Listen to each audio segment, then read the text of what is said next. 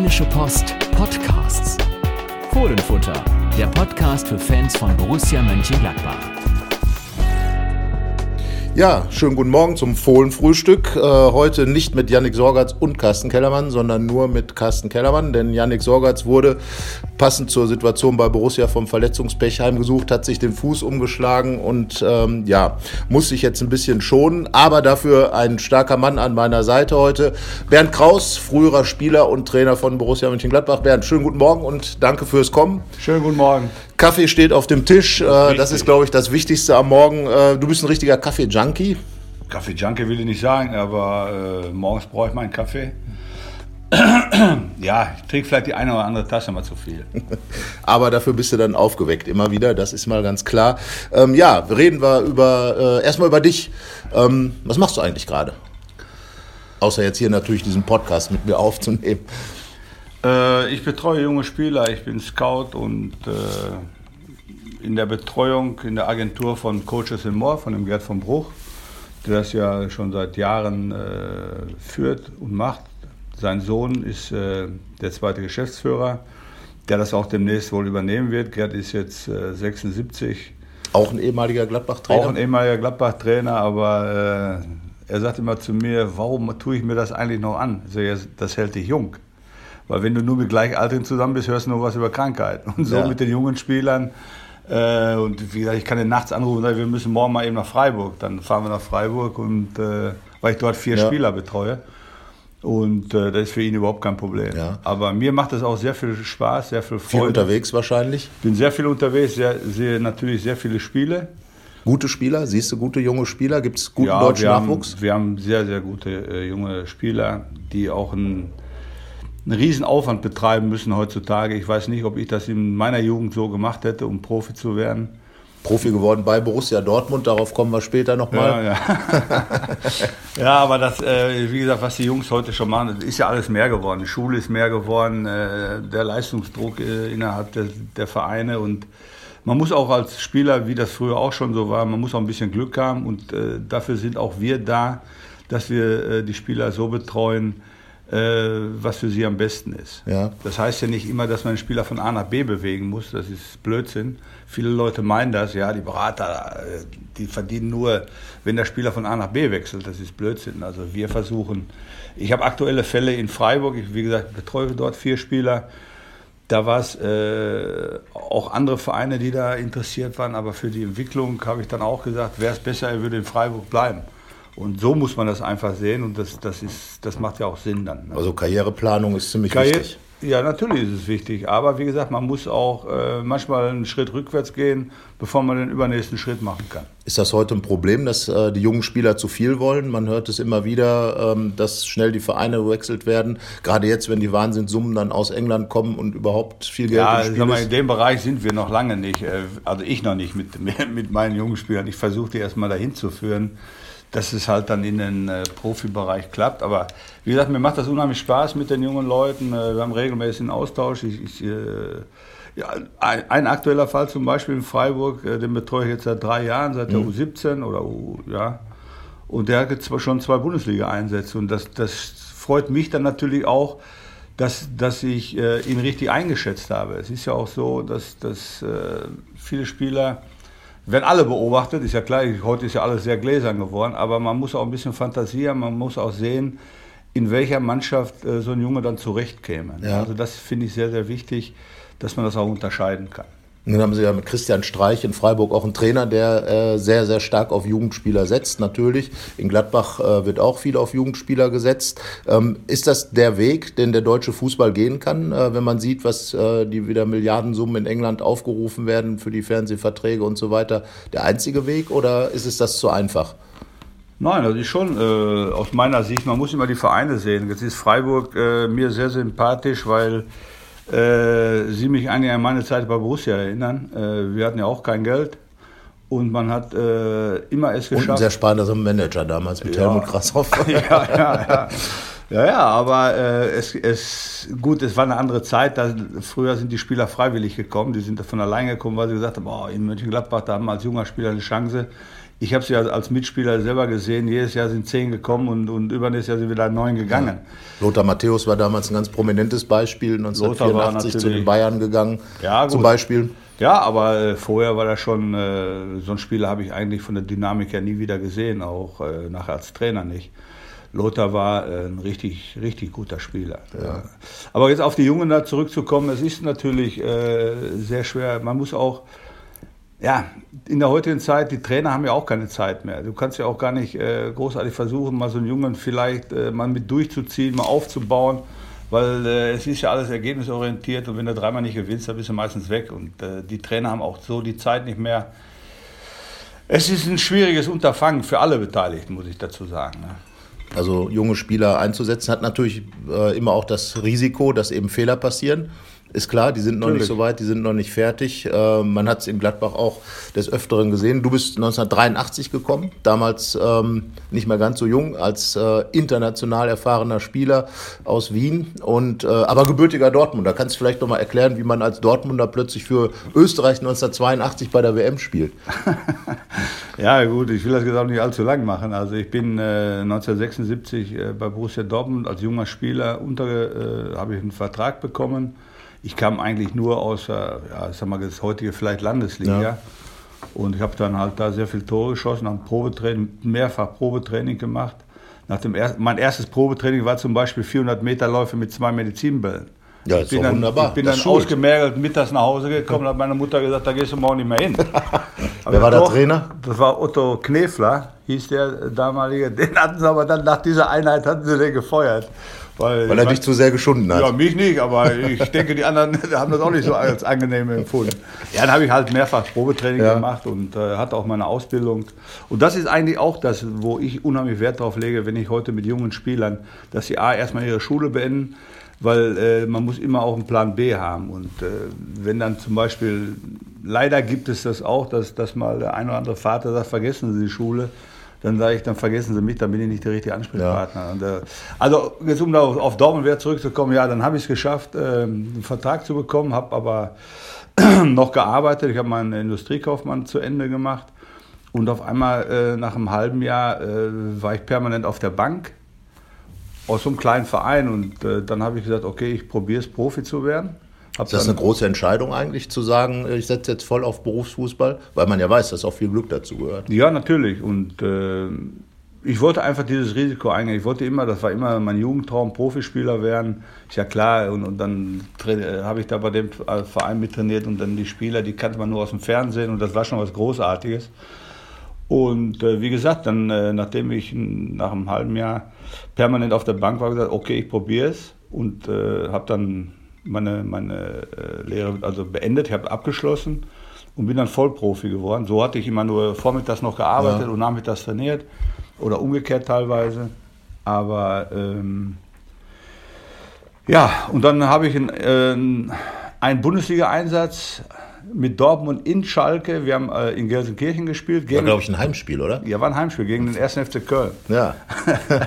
ja, sehr gut. Und da hätte ich, hätte ich fast meine erste Prämie gekriegt, aber leider haben wir in der 89. glaube ich, Roger van Gool machte das 2-1. Damals, glaube ich, einer der großen Millionen-Einkäufer der ja, Bundesliga. Ja, das war ein riesen Köln. War ein guter Spieler und wie gesagt, ich als, als junger Spieler und, und, und auch sehr nervös im ersten Einsatz. Äh, äh, der erste Ball ist mir, glaube ich, versprungen oder was. Hätte fast noch ein Tor gemacht, aber okay. Und äh, so fing das dann an mit meiner Profikarriere. Aber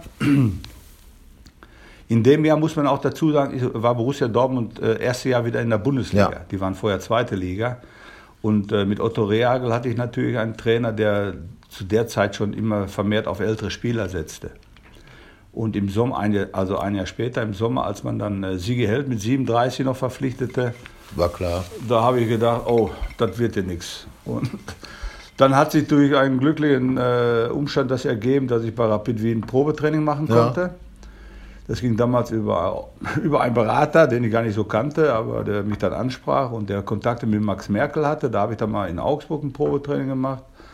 Aber die konnten dann nur einen, einen verpflichten, da hat er auch einen Älteren verpflichtet. Und, aber die, durch diesen Kontakt ist das mit Rapid Wien, ja. weil Max Merkel auch zu Rapid Wien großen Kontakt hatte, bin ich halt zum Probetraining dahin geflogen und auch sofort verpflichtet worden. Ja. Habe einen guten Tag gehabt. Dann, ja, kann man nicht anders Ja, eine sagen. gute Zeit offenbar auch, weil wie gesagt 1982 als Ja, dann war es so, ich Österreicher bin- bei der WM dabei. Ich bin ja als äh, Stürmer nach, nach Österreich gewechselt, wurde dann äh, zum rechten Außenverteidiger umgeschult. Moderner Weg. Ganz Spieler müssen Ich auch- alles Ich können. habe gestern, wenn ich den Marcello sehe in, in, in Madrid, das war, ich will nicht sagen, der Kraus war so ähnlich, aber, aber ich hatte auch nur die Eine Vorwärtsbewegung. ähnliche Frisur wahrscheinlich. Ja, die ähnliche Frisur nicht, aber ich hatte, ich hatte auch nur die Vorwärtsbewegung. Ja. Ne? Also, äh, ja, und dann hörte in der Nationalmannschaft der etatmäßige rechte Verteidiger altersbedingt äh, hörte er auf und äh, der Verband war der Meinung, ja, da ist jemand in der Liga, der könnte den, die Position bekleiden, nur der hat ein Problem, der ist Deutscher.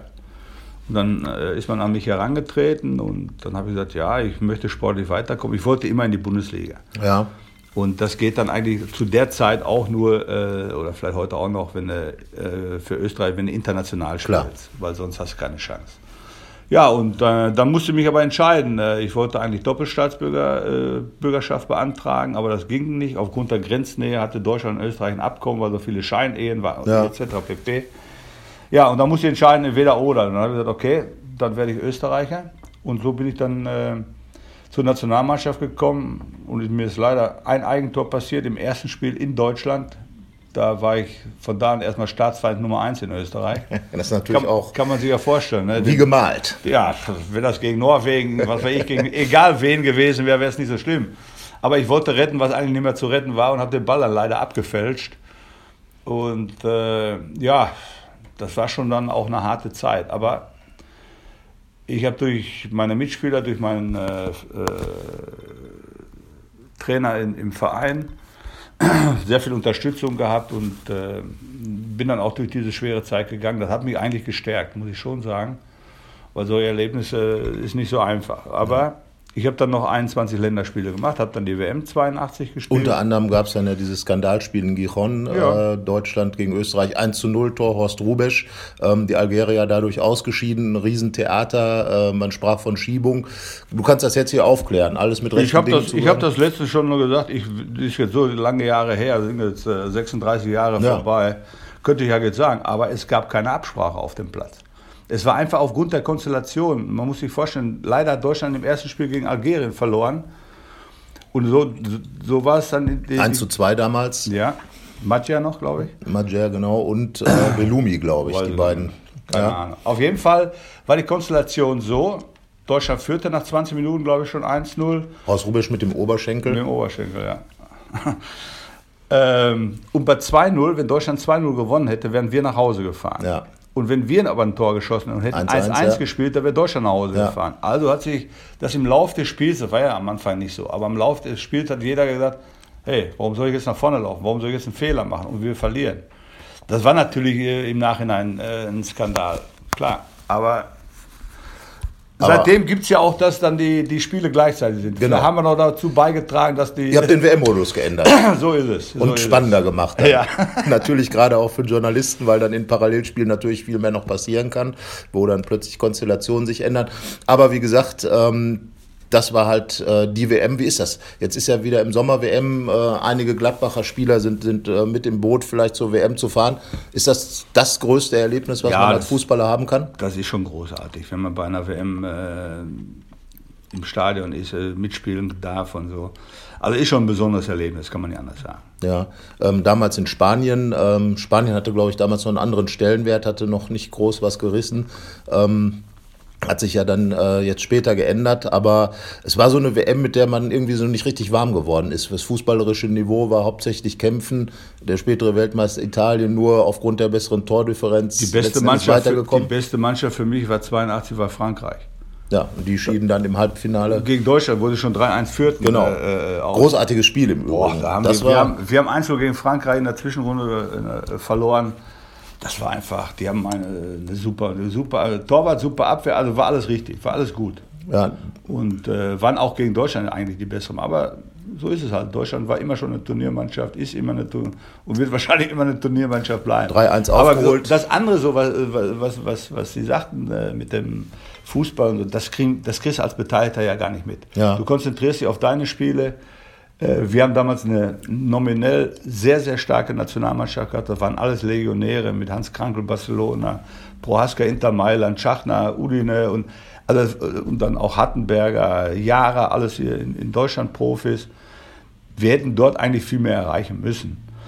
Nur, wir haben alle drei Tage bei 90 Prozent Luftfeuchtigkeit gespielt. Ja und haben zwischen den, den äh, Spielen trainiert, als wenn es kein Morgen mehr geben würde. Also ja. das, das, war Wahnsinn. Also ausgelaugt am das, Ende. Das war, das war einfach abartig, was da abgegangen ist. Ja, also im Prinzip äh, am Wetter und an der schlechten Trainingssteuerung gestaltet. Ja, wir sind eigentlich, ja, weil wie gesagt, die Mannschaft, die, die, die war eigentlich klasse.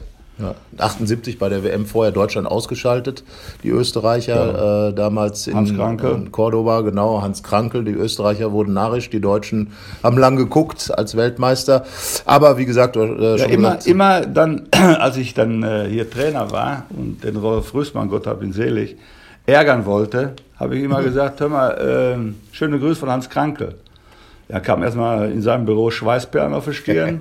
Hat er was? Nein, sag ich, ich soll dir nur schöne Grüße bestellen. Ja. Da wurde immer ganz hektisch. Naja.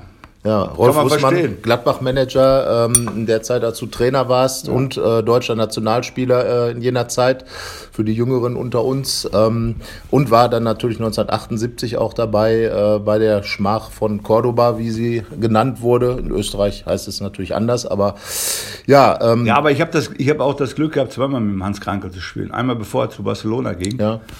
Und das war einfach ein außergewöhnlicher äh, Stürmer. Der ist ja auch in, in, in Spanien mit Barcelona ist er Torschützenkönig geworden. Der war einfach äh, super Kopfballspiel, super 1 gegen 1. Also das war ein richtig kompletter äh, Stürmer, richtig ja. gut.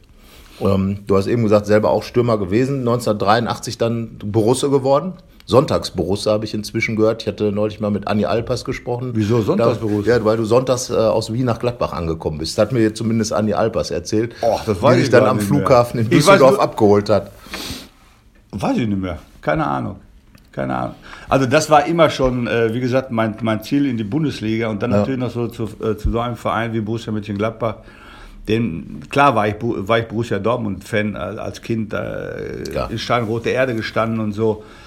Aber Borussia Mönchengladbach war immer, immer was Besonderes. Äh, die Spielweise, die man, äh, die man damals gezeigt hat, war einfach immer Vorbild für uns auch. Und ja, es gibt ja auch die Geschichte, als ich mit meinem kleinen Verein, als ich 13 oder 14 war, sollte ich äh, mit meinem kleinen Verein gegen Borussia Dortmund ein Vorspiel machen. Vor dem Spiel Borussia Dortmund gegen Borussia ja. Mönchengladbach. Ja, und da hatte ich halt ein Erlebnis auf der Toilette. Das hört sich jetzt mal blöd an, aber dass auch immer Günter Netzer äh, neben mir stand und mir auf die Schulter klopfte und sagte, viel Glück. Und äh, da war es natürlich. Da wird man zwei Meter groß. Ja, da, und da wirst du automatisch Fan. Aber das sind auch so, so, so Sachen, die ich auch versuche, meinen Spielern äh, weiterzugeben, die, die ich betreue, äh, weil ich daraus auch viel gelernt habe. Äh, nur aus solchen Kleinigkeiten. Ich als Spieler später oder auch als Trainer, wenn dann so kleine Jungs kamen, habe ich natürlich immer ein Autogramm gegeben, hat ihn auf die Schulter geklopft oder, oder immer mal auch ein freundliches Wort, weil äh, das kostet nicht viel und so Jungs, genau wie ich, vergessen sowas nicht. Ja.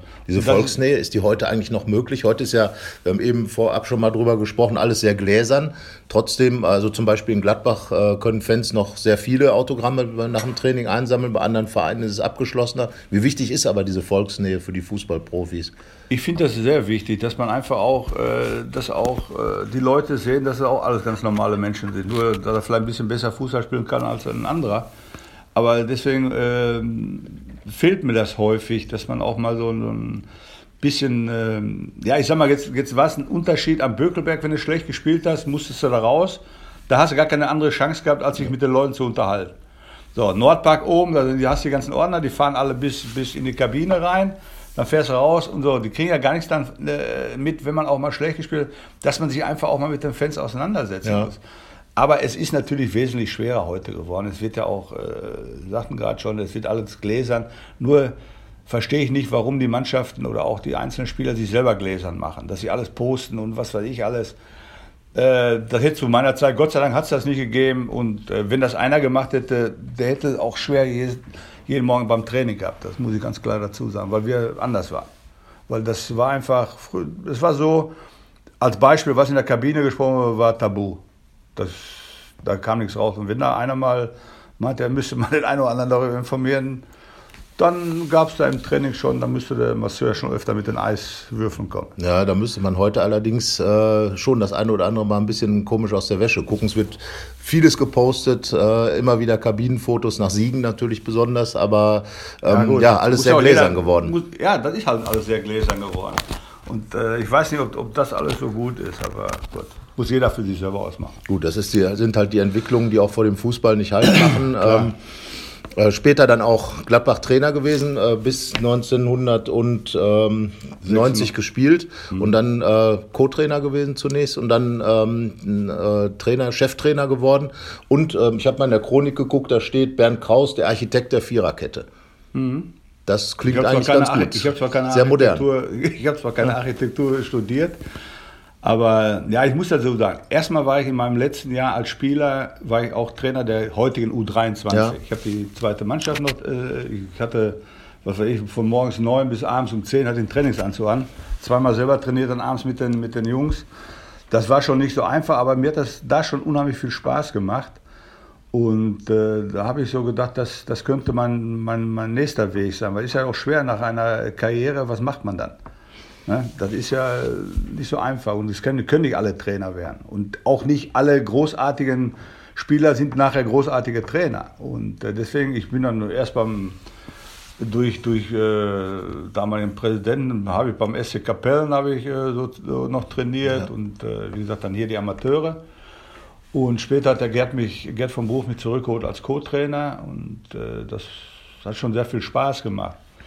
Und dann rutscht man irgendwann da rein. Ne? Das ist äh, häufig so. Oder man muss mit dem, mit dem Cheftrainer, wird man dann auch entlassen. Aber das war damals in Gladbach nicht so der Fall. Und äh, ja, dann habe ich, äh, um auf die Viererkette zurückzukommen, war ja 94 die WM. Und es sprachen alle von der Viererkette. Ja. Auch meine ganzen Kollegen, ja, machen wir im Training auch. Ja, also ich, und ich hatte dem Rolf Rüßmann ein Jahr vorher gesagt, pass mal auf, nächstes Jahr werden wir so spielen er war ja immer auch äh, so ein Träumer der, des modernen ja. Fußballs und so. Visionär. Äh, ja, visionär, aber war, äh, er wäre kein Trainer gewesen, muss ich ganz ehrlich sagen. Aber wir hatten dann immer regelmäßig einen Ausschau. Da waren wieder ein paar Schweißperlen erst auf der Stirn. Und ja, sage ich, ich mache das einfach und wir gucken mal. Und äh, das war natürlich auch sehr viel Überzeugungsarbeit innerhalb der Mannschaft, weil äh, wir haben häufig so gespielt, nach Rückstand, wurde der Libero aufgelöst, haben wir eben mit vier Mann ja, hinten gespielt. Libero, muss man noch mal dazu sagen, war quasi der Mann hinter der Abwehr. Ja, äh, so damals, wie heute auch in der Dreierkette, ja, nur weil der halt zwei, drei Meter dahinter. dahinter. Oder auch also die letzte Absicherung gleich. vor dem Torwart sozusagen. Und die dann ja. aufzulösen, das war dann schon ein Riesenthema damals. Ja, das war natürlich klar. Dass, dass, dass, äh, dadurch kriegten aber die Abwehrspieler ein ganz anderes Abwehrverhalten weil sie wussten, äh, wenn ich jetzt daneben rutsche, geht er alleine aufs Tor. Also man, man, man äh, kriegt eine andere ja, anderes Gefühl auch für die Situation. Aber wie gesagt, es war erst unheimlich schwer, der Mannschaft die Angst davor zu nehmen, äh, da zu versagen. Und ich habe dann auch gesagt, Leute, wenn das nicht klappt, dann spielen wir halt nachher wieder mit Libero. Wo ist das Problem? Und wenn es gar nicht klappt, dann bin ich sowieso, dann ist mein Kopf weg. Ja. Wobei es, der Vorteil war natürlich, dass äh, Patrick Andersson ein Spieler da war, der das natürlich aus Schweden kannte. Ja, das wird ja auch jetzt immer so hochgegangen. Nur die ganze Vorbereitung war der Patrick in, wir haben in Schweden Trainingslager gehabt und der Patrick hatte eigentlich frei die ganze Vorbereitung noch. Der mhm. war gar nicht dabei. Mhm. Also musste ich ja mit den anderen auch erstmal mit, mit Joachim Stadler, mit Michael Klinkert in der Innenverteidigung und so. Das, das haben die auch superlich, äh, super verinnerlicht. Und äh, natürlich war der, Pat, äh, der Patrick äh, Andersen der Stabilisator. Äh, den habe ich, den haben wir damals verpflichtet. Äh, ich bin mit Martin Dahlin zu einem Länderspiel nach Österreich geflogen und äh, da spielte Österreich gegen Schweden mhm. und wir suchten halt noch einen Abwehrspieler.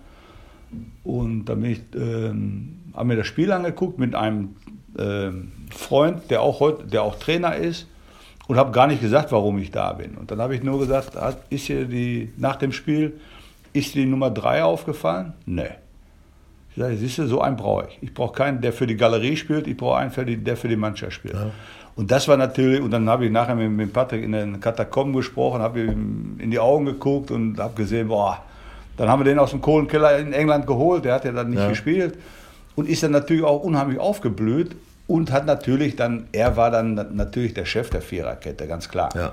Führungsfigur gewesen. Ja, natürlich, absolut. Und ich meine, er war nicht umsonst noch in bei Bayern München und in Barcelona. Also ja, genau. genau, er wurde von Gladbach sozusagen, also, hat er noch mal eine Weltkarriere Hatte ich gestartet. da schon mal nicht so schlecht hingeguckt, sagen wir ja. mal so. Ne?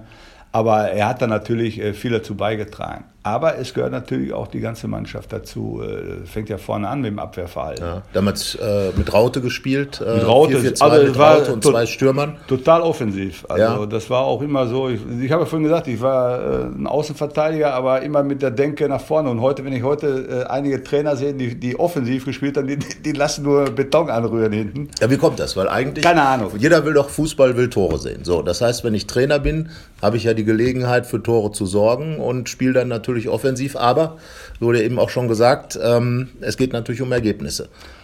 Absolut richtig, aber ähm, gut, vielleicht war es für mich leichter, weil es war leichter und schwerer. Das war ja, als ich dann Cheftrainer wurde, war ja auch das, äh, äh, dieses Bedenken des Vereins da, dass ich mit vielen noch äh, gespielt habe. Ich war dann per Du mit denen, aber ja. für mich ist das keine äh, Sache der, der, des Respekts, ob ich per Du oder per Sie mit jemandem bin, sondern es war einfach die Art und Weise, wie wir äh, zusammengearbeitet haben, dass die Mannschaft mir das auch abgenommen hat und äh, auch dahinter stand, so wie wir spielten. Und wir waren ja total offensiv ausgerichtet. Äh, wir reden immer über die Viererkette, die beiden Außenverteidiger, die waren fast Mittelfeldspieler. Also, Thomas Kastenmeier und Jörg Neun. Ja, über die sie alle immer geschimpft haben und als sie dann nicht mehr spielten, ja, die fehlen. Ja. Ist ja häufig so, ne? Aber die waren ich habe eine unheimlich torgefährliche Mannschaft gehabt. Ja. Die beiden haben Tore gemacht, Innenverteidiger hat Tore gemacht, das ganze Mittelfeld konnte Tore machen. Ja, ja, damals mit, mit Peter Winhoff, mit, mit Peter Kalle Winhoff, Flipsen, Kalle Stefan Effenberg äh, kam dann hinter dazu. Ja, oder Christian Hochstetter, Christian Hochstetter. Abwehr, die waren alles torgefährliche äh, Spieler. Ja, und vorne natürlich Martin Dahlin und Heiko Herrlich, die sich rauskristallisiert haben. Ja, dass sogar Martin Max ja, sich schwer getan hat, hinterher nee, das, reinzukommen. Das, das, tut heute, das, das, tut mir heute noch leid. Weil ich habe wirklich vier außergewöhnliche Stürmer gehabt. Mit Martin Max, mit Bashiru Salou, mit Martin Dahlin und Heiko Herrlich. So, und da haben sie alle gesagt, Heiko Herrlich und Martin Dahlin, das passt nicht zusammen. Gleich äh, ähnliche Typen. Und ich habe gesagt, das, das, passt schon. Und der Martin Max war natürlich im Strafraum, der war ein überragender Spieler. Der beste von allen war eigentlich Bashiru Salou. Aber der, der, hat auch, der hat auch andere Vorzüge gehabt. Aber egal.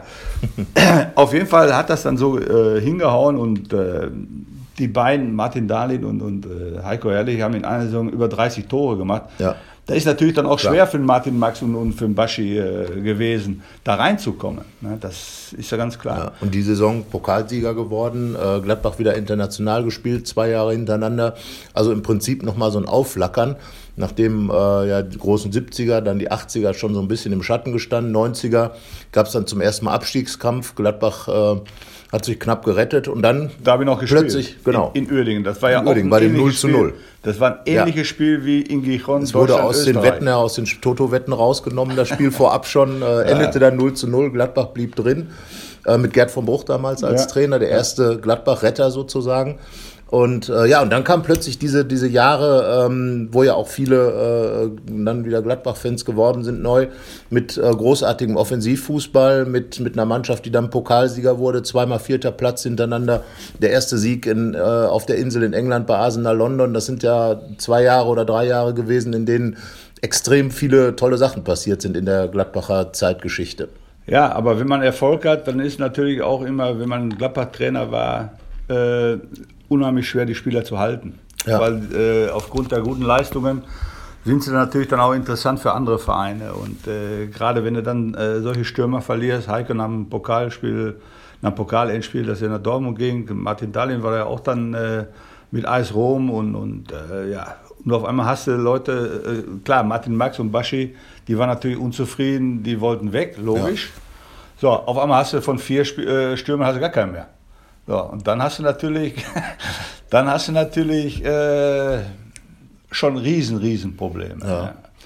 Aber ich sag mal so, dann haben wir noch mit Jürgen Pettersen haben wir noch einen guten Stürmer Angie gehabt. Ja, Angie hat natürlich nicht so, war ein sehr guter Spieler, aber hat ja. es dann letztendlich auf Dauer dann auch nicht so geschafft. Später in Wolfsburg, glaube ich, besser getroffen. Ja, aber ein bisschen besser, aber es ist natürlich schwer, solche Spieler dann zu ersetzen. Und, äh dann waren auch Jörg Neun und Thomas Kastmeier. Jörg Neun ging dann auch weg, ähm, Außenbahn dann neu besetzt worden.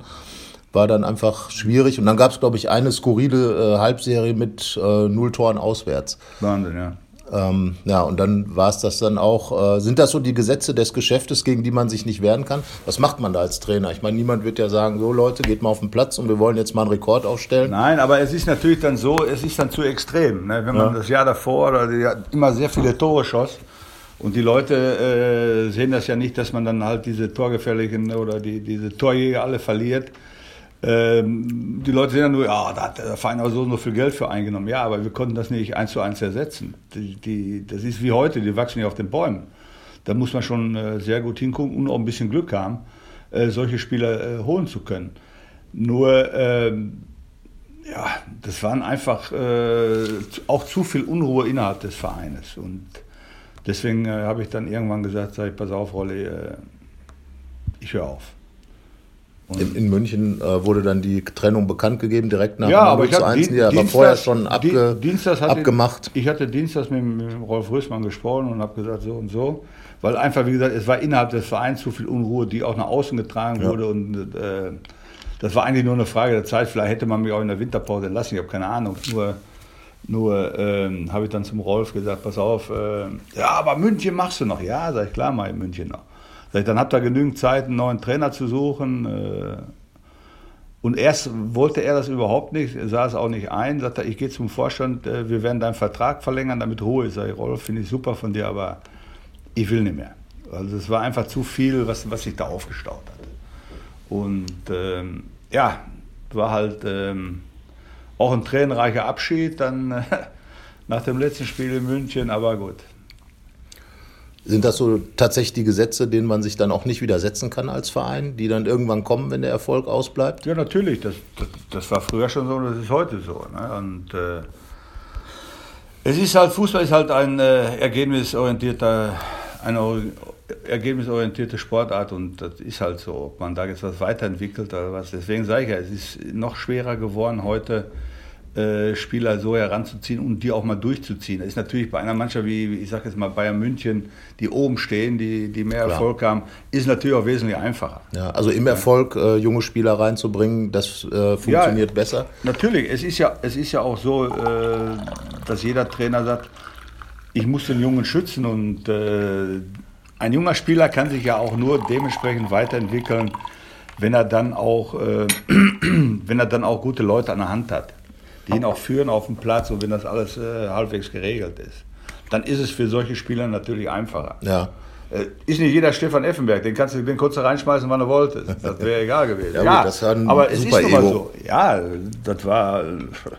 Ich war ja sein Mitspieler, als er mit 17 kam. Ja. Da habe ich gedacht, boah, was ist das für ein? kam damals aus Hamburg? Ja, kam aus einem kleinen Verein von äh, ja. Hamburg. Groß, blond und selbstbewusst. Ist selbstbewusst ohne Ende, aber, aber er hat nicht nur eine große Klappe gehabt, sondern er hat es am Platz auch gezeigt. Und das konnte man in jedem Training sehen, ja. damals schon. Effenberg gilt ja wirklich als so einer dieser Prototypen Führungsspieler oder in jener Zeit zumindest. Äh, jetzt sagt man in Gladbach im Moment ähm, auch eine schwierige Zeit, die letzten neun Spiele nur sieben Punkte geholt. Dann gibt es immer wieder diese Sachen, dass man sagt, da fehlt jetzt irgendwie ein Chef auf dem Platz, ein Führungsspieler. Ist das so einfach? Nein, so Fehlen die in Gladbach? Ja, aber haben, haben sie ja schon jahrelang nicht gehabt. Es ist aber heute eine andere Zeit. Es ist ja, wenn ich allein die Jugendspiele sehe, oder äh, es will ja auch kein Trainer sich irgendwo mit einem auseinandersetzen, wenn, wenn sie solche Spieler äh, haben. Ne? Jeder will seine Ruhe haben, alle wollen Chorknamen, nur mit Chorknamen gewinnst du nichts. Ja. Und äh, ich hatte mit, mit Stefan nie Probleme. Wie gesagt, Gott sei Dank war ich vielleicht dadurch, dass ich sein Mitspieler war, aber du brauchst halt so Leute, die auch mal ein Zeichen setzen. Ich sag mal als Beispiel, wenn im Training, wenn das alles zu ruhig und alles zu, mhm. zu bieder ablief, da habe ich nur gesagt, Effe. Da wusste ich direkt Bescheid und da hat er mal ein Zeichen gesetzt, da ist er mal in den Zweikampf und so hat sie dann das in, in, in der Trainingseinheit weiterentwickelt. Also da war dann viel mehr, viel mehr Aggressivität und alles. Ja. Und, äh, aber nochmals, heute ist es so, äh, wollen ja auch alle ihre Ruhe haben. Deswegen gibt es ja auch diese Typen gar nicht mehr. Die werden ja auch in der Jugend nicht mehr gefördert. Kann es die eigentlich noch geben, so in dieser, in dieser gläsernen Fußballwelt? Äh, weil äh, ich sag mal so, äh, Stefan Effenberg war ja auch kein Kind von Traurigkeit. Viele Sachen, die dann so am Rande passiert sind, äh, hätten natürlich für extreme Unruhe gesorgt die äh, drumherum. Also von daher ist das so, dass es eigentlich kaum noch möglich ist, ein Typ zu sein im Fußball. Nehmen wir mal Max Kruse oder so Leute, die dann auch äh, da wirklich angeprangert werden für das, was sie dann tun. Ja, das ist auch Blödsinn. Also, Also ich sage immer so, für mich ist es als Trainer entscheidend, was, was passiert da im Training, was passiert da auf dem Platz. Natürlich, außerhalb des Platzes, wie gesagt, können die sich ja heute sowieso nicht mehr das erlauben, was, was, was früher möglich war. Also, aber nochmals, man muss auch, und das, das prangere ich eigentlich an im, im, im Nachwuchs, die sind alle eingenordet. Die sind alle vom Typ her gleich und von ihrer Spielweise auch her. Deswegen diese ganze individuelle Klasse, die der ein oder andere Spieler hat, wird ja gar nicht mehr gefördert. Im Gegenteil, die wird ja niedergemacht. Ne? Das mhm. ist ja alles so, wo à la Barcelona spielt wie Barcelona, pop, pop, pop, pop. So, wenn jetzt einer seine Stärken im 1 gegen 1 hat, äh, Spiel. Ich höre das ja immer wieder und sehe das ja auch immer wieder. Also kann ich doch nur im Jugendbereich damit anfangen, äh, diese Spieler so zu entwickeln, auch ihre Stärken zu fördern, aber auch ihre Persönlichkeit zu fördern. Und äh, ich sage ja, es darf heute ja keiner mehr was sagen. Und äh, das ist mir alles ein bisschen, wie gesagt, so eingenordet. Also müssen die Vereine da wieder umdenken und die Spieler zu mehr Selbstverantwortung erziehen und, und auch, ihnen auch mehr auch. Aber noch Freiräume mal, ich war, Ich, war, ich sage mal ein Beispiel, ich war vor zwei Jahren, äh, ich fahre ja immer nach Duisburg, wenn der Länderpokal ist. Das übrigens hat damals der Gerd vom Bruch den, den, den, den Effe auch entdeckt. So, da sind ja dann jeden Tag die Spiele ich weiß jetzt nicht mehr, welcher Jugendbereich das war, U16 oder ich weiß es nicht mehr. Da waren über 380 Spieler, die waren alle gleich. Hm. Die waren alle gleich. Da habe ich gedacht, was ist denn hier los? Ich könnte jetzt nicht sagen, dass einer irgendwo was Außergewöhnliches hat. Ja. Da habe ich gesagt, so, so, scherzhaft, wenn der Messi hier mitspielen würde, der hätte schon nach Hause geschickt, der dribbelt zu viel. Also das meine ja. ich damit. Also man muss da schon äh, sehen, dass die Entwicklung äh, auch wieder dahin geht, dass man natürlich in Mannschaftssport, alles richtig, aber wenn ich äh, ein Stürmer, wenn der vorne mal eins gegen eins hängen bleibt, wenn er da keinen Fehler machen darf, natürlich darf ich nicht hinten anfangen zu dribbeln, aber wenn ich vorne keinen Fehler mache, wo darf ich denn dann äh, dem Platz einen Fehler machen? Stichwort Stürmer, äh, die Diskussion gibt es in Gladbach ja auch schon seit vielen Jahren. Wir haben eben über Heiko Herrlich, Martin Daulin gesprochen. Zwei klassische Mittelstürmertypen. In Gladbach äh, gibt es solche Typen auch mit Raul Bobadilla, Josep Drimic aber äh, eine richtige Chance ist da nicht. Ähm, ist das ein Problem? Man redet jetzt gerade über drei Spiele, die kein Tor gebracht haben. Wäre sowas die Lösung? Man, man nennt es Plan B. Ja, also ich muss dazu sagen, unabhängig jetzt äh, von der Chancenauswertung, ich habe ja auch viele Spiele gesehen. Äh, jetzt unabhängig, ich sage eigentlich schon seit zwei Jahren, dass hier ein richtig guter Stürmer fehlt, weil auch das Spiel dann anders, anders angelegt wird. Weil auch im Umkehrspiel äh, der Ball häufiger nach vorne gespielt werden kann und nicht nur quer und zurück. Wenn man gestern das Spiel sieht, äh, Real Madrid äh, gegen Paris, da wurde immer nur versucht, nach vorne zu spielen, weil auch vorne Anspielstationen Klar. da waren. Aber wenn ich jetzt so verkappte Stürmer wie Stindl und Hazard, der dann auch mehr über seine, seine Stärke über die Außenposition links hat, äh, habe und die dann auch dir immer noch entgegenkommen. Du hast vorne nie im Zentrum jemanden, den du anspielen kannst. Und äh, das fehlt mir eigentlich seit Jahren hier in Gladbach. Äh, da kann man Abwehrspieler holen, Mittelfeldspieler holen. Ich sage einfach, wie gesagt, unabhängig von der momentanen Situation, fehlt mir seit Jahren eigentlich mhm. äh, ein richtig guter Stürmer vorne. Und wenn man sieht, alle Mannschaften, die oben stehen und äh, äh international, die haben Minimum einen richtig guten Stürmer. Wie gesagt, weil sich das Spiel auch anders äh, verändert. Also wir ich reden dann über einen richtigen Mittelstürmer. Ich rede über einen richtigen Mittelstürmer, weil ich so viele Spiele gesehen habe, wo man den Ball erobert im Mittelfeld, wo man guckt, aber ich habe vorne keine Anspielstation. Also wird er wieder quer gespielt, wird nach hinten gespielt. So, ist der ganze Rhythmus raus. Äh, Überzahlspiel kann ich nicht mehr äh, machen. Ähm, und das sehe ich eigentlich, äh, dass man hier da, äh, ich meine, Borussia hat ja ein gutes äh, Scouting-System und so.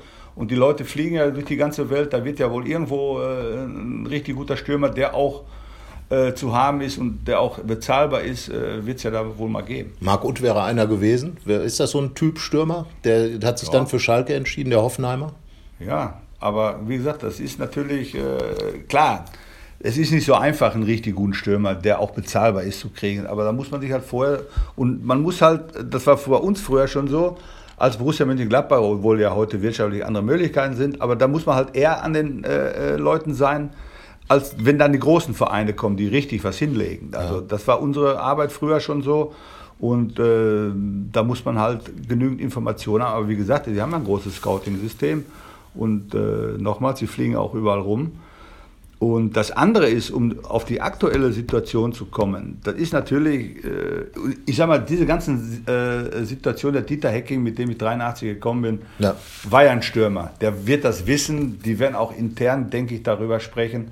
Nochmals, es, ein Spiel entwickelt sich anders. Du kannst auch mal notfalls aus, aus dem hinteren Bereich einen langen Ball nach vorne spielen, den, den der Stürmer sichert, wo du nachrücken kannst und so.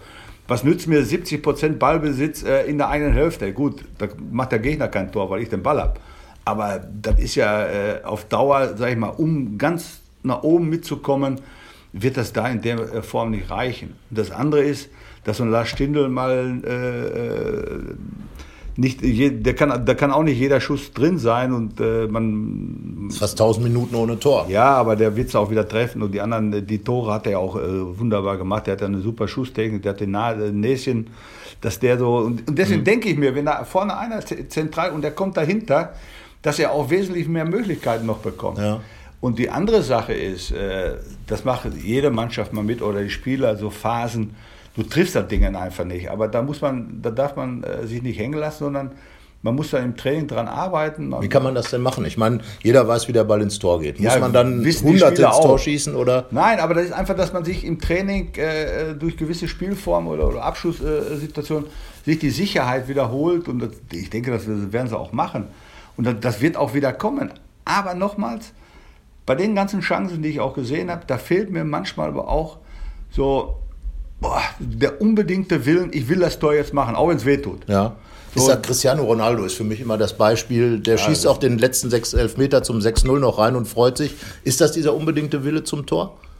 Den da jemand vorlebt? Ja, absolut, gut, das ist natürlich eine. Das ist ja absolute Weltklasse. Das ist absolute Weltklasse, absolute Ausnahme und, und äh, genau wie Messi und so. Darüber brauchen wir nicht reden. Okay, aber man kann sich ein Beispiel daran nehmen. Ähm, gesagt, und wenn ich nur mal, äh, wie gesagt, es gibt ja Situationen, äh, wenn man so frei wie, wie, wie Patrick Herrmann, wie Hazard in, gegen Leverkusen, im Gegenzug kriegst du äh, 1-0 Scheiß aus. Ja. Ne, also, aber das sind so dieses, nicht zu denken, ja, wenn ich den nicht mache, ich kriege schon wieder drei Chancen. Ne, ich habe eine und die muss ich machen. Und also jede Chance ist die letzte. Ja, ist so. Ja. Ne, ich kriege in jedem Spiel drei oder vierhundertprozentige. Oder auch jetzt, in Stuttgart, total unnötige Niederlage. Ne, da waren ja auch dann Situationen äh, in der ersten Halbzeit, wo der, wo der, wo der äh, Jonas äh, Hoffmann schießt. Der Hazard rechnet damit, dass der Torwart den abwehrt und er kriegt die Beine nicht äh, richtig ja, ja. Also das sind Sachen, das muss ein Tor sein, ohne Wenn und Aber. Da gibt es für mich auch keine, keine, keine, keine, keine Ausrede und nichts. Also sind einfach Sachen, da muss ich das Tor machen. Ja. Also Borussia wenn. müsste jetzt nicht Zehnter sein. Nein, das natürlich nicht. Aber ist ja immer noch alles möglich. Ja, Die anderen sind ja auch nicht besser. Sagen wir mal so. Ne, das siebte hat 31 Punkte, oder? Ja, ja, genau. Ja, also aber der möglich. Trend ist halt, ne? Die in der, in der Rückrunde ähm, nur ein Sieg, äh, recht weit unten. Ähm, ja, aber wo, wo, wo liegt da das Problem? Ist das Spielpech, Spielglück, was man hat oder nicht hat? Ähm, ist, das, ist die Mannschaft vielleicht doch nicht so gut, wie man denkt? Oder so Fernanalyse? Ist vielleicht von allem ein bisschen, aber da kann ich auch nicht großartig was zu sagen. Ich kann nur das immer äh, beurteilen. Da, dazu müsste man jeden Tag da dran sein. Also das kann ich so nicht sagen. Ja. Ich glaube auch nicht, äh, dass das Selbstbewusstsein äh, weg ist. Aber mit jeder Niederlage mehr wird es natürlich, läufst du dann nicht mehr rum wie, also wenn du fünfmal gewonnen hast, ja. das ist klar. Aber äh, solange sie auch die Chancen haben, wenn man jetzt überhaupt keine Chancen mehr hat, dann sagen wir, oh, oh, da ist aber einiges im Argen. Aber solange ja. die Chancen da sind, ist es eigentlich nur eine Kleinigkeit, mal dann auch mal wieder in, vielleicht in Führung zu gehen und, und, und dann entwickelt sich auch ein anderes ja. Spiel. Ist das so einfach, dass man einfach dieses Bock umstoßen, dieses Erfolgserlebnis braucht und dann. Erzwingen aber auch. Ja. Man muss es auch erzwingen mal. Ja, das und heißt also noch nachhaltiger das Tor suchen. Ja, und immer. auch dann, äh, man sagt ja, die, die, in der Abwehr muss ich aggressiv sein, um ein Tor zu verhindern. Aber ich muss vorne genauso aggressiv sein, um ein Tor zu machen. Ja. Und auch mal, wie gesagt, dann mit, egal mit welchen Mitteln, einfach da Dinge da rein und, und, und, und dann kommt das auch wieder. Also, pff. Jetzt kommt Borussia Dortmund, äh, die letzten zwei Spiele gewonnen, aber auch sicherlich eine Saison, wo man sagt in Dortmund, na geht so, wenn man, äh, ich glaube in Dortmund wird der, äh, die Qualität einer Saison vor allem am Abstand zu den Bayern bemessen. Der ist riesig. ja, klar. Ähm, du warst auch ganz kurz Trainer in Dortmund. Ja. darauf vielleicht nochmal ganz kurz einzugehen. Ich glaube, du hast mal gesagt, ähm, das war ein Fehler, dahin zu gehen. Ja, das war ein Fehler. Das war äh, nach dem ersten Spieltag in der Rückrunde und da hatte man überhaupt keine Möglichkeiten mehr großartig einzuwirken, weil ein Spiel jagte das andere und dann hast du auch im Training keine Möglichkeit. Und wir hatten auch gar, keine, gar keinen richtigen Trainingsplan. Also das, da kam alles zusammen, was man eigentlich seinem ärgsten Feind nicht wünscht. 13 Verletzte und, und aber wie gesagt, das ist äh, auch müßig drüber. Aber es, es war noch ein anderes Borussia Dortmund als heute. Ja, es war, was heißt anderes? Die Ansprüche in Dortmund waren immer, äh, sind immer hoch gewesen. Ja. Ne? Nur äh, mir hat das dann auch irgendwo ein bisschen wehgetan, äh, weil ich als gebürtiger Dortmunder, der wie gesagt früher in der Steinroder Erde war, und dann hast du die Möglichkeit, hat ja auch nicht jeder die, die, die Chance, Trainer von Borussia äh, Dortmund zu werden. Ne? Also wird ja meine Arbeit da schon äh, gut bewertet worden sein in der Auswahl. Äh, nur ja. dann, wie gesagt, lief alles.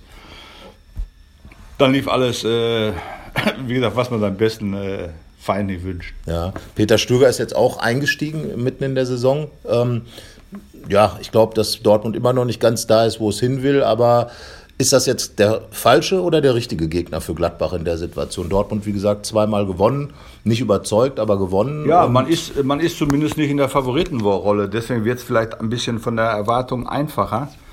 Und äh, wenn man dann so einen Gegner äh, wie Dortmund hier schlägt, unabhängig, ob die jetzt ein bisschen Probleme hatten und auch nicht gut, auch gegen Hamburg müssen sie ja nicht gut gespielt haben, aber der un uninteressant, das ist äh, Borussia Dortmund kommt, ist wieder ein anderes Spiel und äh, wenn man dann, wenn es dann gelingen sollte, äh, Dortmund hier zu schlagen, dann sieht das auch alles wieder ein bisschen rosiger aus und auch die ganze Stimmung auch in der Stadt ist dann wieder ein bisschen positiver.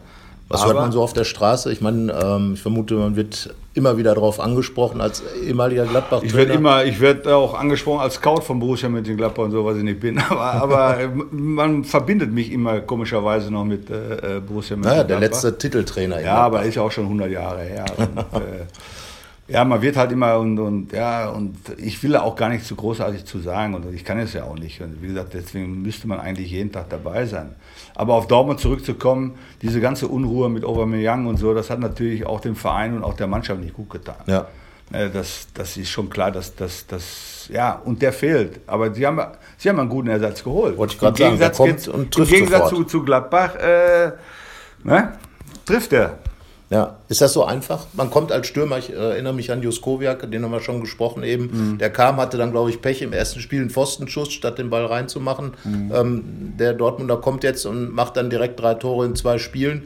Da hat man natürlich als Trainer alles richtig gemacht und als Spieler ist man sofort da. Ja, man ist, natürlich, man hat sofort die Anerkennung. Das ja. ist natürlich dann auch für den, gerade für Stürmer, die ja auch eigentlich immer ein bisschen sensibel äh, sind und waren. Und äh, wenn dann äh, so ein Junge kommt und trifft sofort, dann ist er, hat er natürlich auch sofort die Anerkennung.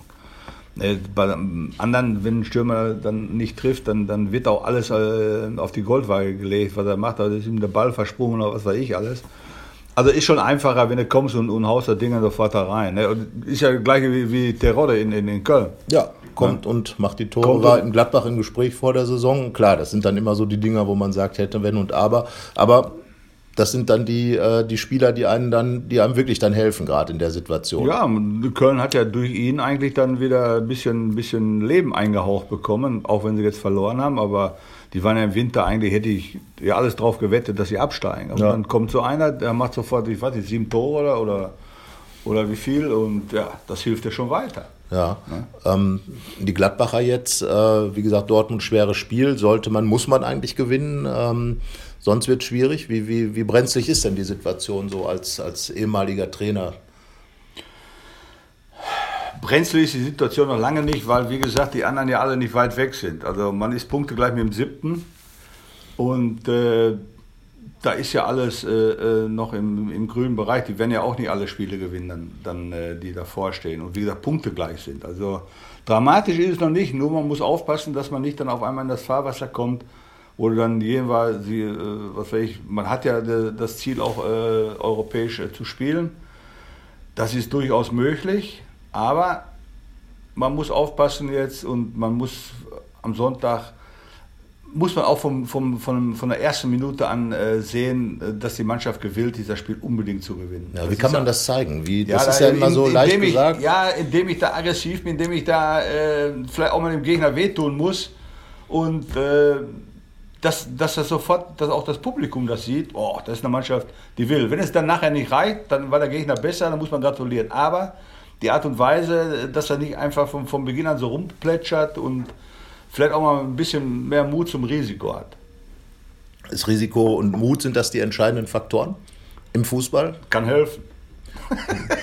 wie, wie, wie, geht man denn als Trainer mit so einer Situation um? Wie gesagt, äh, in dem halben Jahr, als die äh, damalige Borussia auch nichts auswärts getroffen hat, ähm, was kann man eigentlich machen? Weil letzten Endes ist natürlich der Trainer das letzte äh, Glied in der Nahrungskette und der Kopf steht dann da zur Disposition. Ähm, aber ist das eine Trainerfrage dann tatsächlich oder was kann man da tun? Nein, ich denke mal, der Dieter ist so erfahren und der Dieter ist hat auch die nötige Ruhe, also er wird da schon, schon alles äh, dementsprechend hinbiegen. Wichtig ist nur, dass man in so einer Situation der gleiche bleibt, dass man sich nicht auf einmal großartig verändert und die Mannschaft sagt, was erzählt er jetzt und so. Also man muss da schon äh, unnatürlich äh, viel auf die Spieler äh, einwirken, auch in vielen Gesprächen und äh, trotz alledem auch im Training den Spaß haben. Äh, und wie gesagt, man muss identisch bleiben. Wenn man sich auf einmal ja, ist ja auch nicht so einfach, äh, wenn alles auf dich äh, niederprasselt und so, aber hier ist das ja nicht so, so gegeben. Ich meine, es gibt andere Städte, wenn du das einmal oder zweimal nicht gewinnst, da, da, da sieht die Medienwelt anders aus. Ja. Ne? Und äh, das ist schon einfach. Aber ich, ich sag mal, der Dieter hat genügend Erfahrung, der weiß, wie er mit der Mannschaft umgehen muss und äh, das wird schon, wird schon wieder in die richtige Bahn gehen. Die, jede Mannschaft macht mal irgendwo so ein kleines Tief mit durch. Nur wichtig ist, dass man, dass es jetzt die Zeit ist, dass man da wieder rauskommen muss. Ja, also ist jetzt wirklich so ein Scheideweg, kann man sagen, äh, wo man dann wirklich. Ja, die ja. Spiele werden ja auch nicht mehr. Ne? Also, äh, also muss man sehen jetzt, dass man wirklich äh, das auffällt. Aber nochmal, es sind ja so solche Niederlagen äh, wie in Stuttgart. Also ich habe das Spiel dann ja auch im Fernsehen nur verfolgt, aber da denkst du nachher, oh, das kann doch nicht wahr sein, dass du gegen so eine Mannschaft verlierst. Ne? Erste Chance, wir hauen die rein und dann mit Mann und Maus verteidigt, aber da hast ja hast auch Möglichkeiten, aber dann, klar, je länger das Spiel dauert, desto verkrampfter wird man und desto enger wird alles. Klar. Dann hat man auch nicht mehr so die Möglichkeiten. Ne? Ist das dann auch Kopfsache? Spielt mit Sicherheit eine gewisse Rolle mit, klar. Ich sage ja, es ist alles einfacher, wenn man gewinnt. Ja. Äh, dann geht der Ball rein, dann geht er nicht am Pfosten oder und wenn du mal in so einer Phase bist, dann geht er knapp vorbei. Auch dann äh, äh die Chance vom Drimmitsch, das hat er alles richtig gemacht, ja, ja. alles gut gemacht. das wäre ein richtiges Mittelstürmertor gewesen. Ja, wenn du 3-0 führst, geht er auch rein. Das, das, das, ist nun mal so. Und, und äh, wenn du in so einer Situation bist, geht er halt 20 Zentimeter am Pfosten ja. vorbei. Also. Ist, ist Raphael Aber man muss das Glück auch erzwingen. Ja. ja. Ist Raphael jetzt der Hoffnungsträger? Ist jetzt wieder da? Äh, wahrscheinlich fit, um wieder von Anfang an zu spielen? Ja, mit ihm äh, ist natürlich noch äh, mehr Torgefahr. Das ist klar. Nur äh, er wird auch nicht jünger. Klar, aber jetzt im Moment. Jetzt im halt Moment, nein, nein, natürlich. Aber das muss der Trainer entscheiden. Das muss man sehen in, in jeder Trainingseinheit, wie fit ist er. Es ist ja nicht immer, äh, oder Spieler sagen, ja, ich bin fit, aber die sind dann nur nicht mehr krank, ja. aber noch nicht so fit, um, um zu spielen. Also ja. das ist schon ein Unterschied, aber das, das sieht man äh, ja im Training. Und äh, ich gehe mal davon aus, dass er äh, vom Beginn an spielt. Vielleicht wird er nicht über 90 Minuten spielen können. Ja. Ist das so vom Ansatz her zu sagen, ähm, gut, ein Raphael kann jetzt von mir aus nur 60 Minuten spielen, lieber von Anfang an rein, so lange wie er kann, um möglichst viel mit ihm schon zu machen oder ihn auf der Bank zu lassen als Joker, der dann vielleicht, wenn es nicht so gut läuft, ist das so eine Grundsatzfrage für einen Trainer? Das kommt auch auf die Typen an. Also äh, ich war zum Beispiel ein Typ, mich hätte man gar nicht einwechseln brauchen.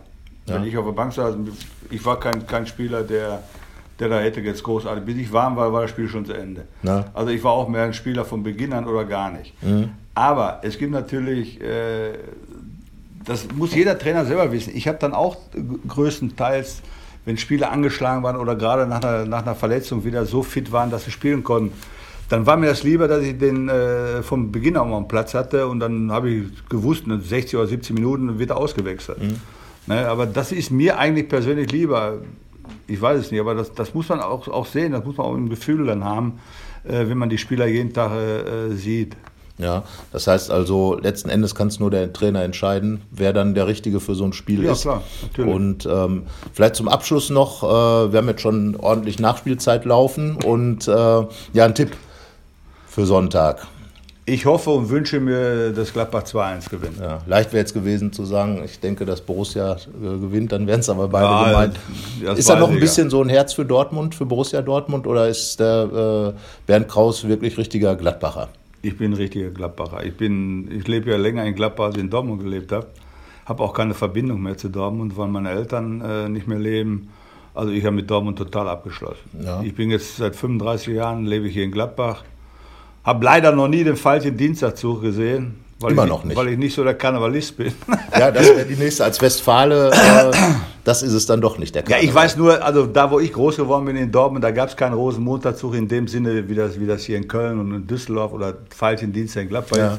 Ich kann mich nur erinnern, ich meine, ich hätte damals immer nur einen Bierwagen gesehen. Das war dann der Rosenmontagszug. Also. Ja, der Brauereistadt Dortmund. Und deswegen, ich bin nicht so der, der Karnevalist. Aber trotzdem Niederrheiner. Ich bin, wie gesagt, ich fühle mich als Gladbacher, ich bin so lange hier, habe so schöne Erlebnisse gehabt und äh, wunderbar. Ja, dann vielen Dank. Jetzt haben wir fast eine Stunde voll gemacht, das heißt also 45 plus plus. Und ähm, ja, wir sind gespannt auf das Spiel. Äh, Bernd Kraus sagt, Gladbach kriegt die Wende hin. Er ist ja guter Dinge, äh, dass Dieter Hecking das Ruder rumreißen kann. Sagt aber auch, ein richtig guter Stürmer muss her. Das nehmen wir mit und äh, ja, freuen uns auf ein gutes Fußballspiel Gladbach gegen Dortmund am Sonntag. Bernd Kraus, vielen Dank und einen guten Blick für gute junge Spieler. Dankeschön. Keine Lust, auf die nächste Episode zu warten? Frische Themen gibt es rund um die Uhr auf rp-online.de.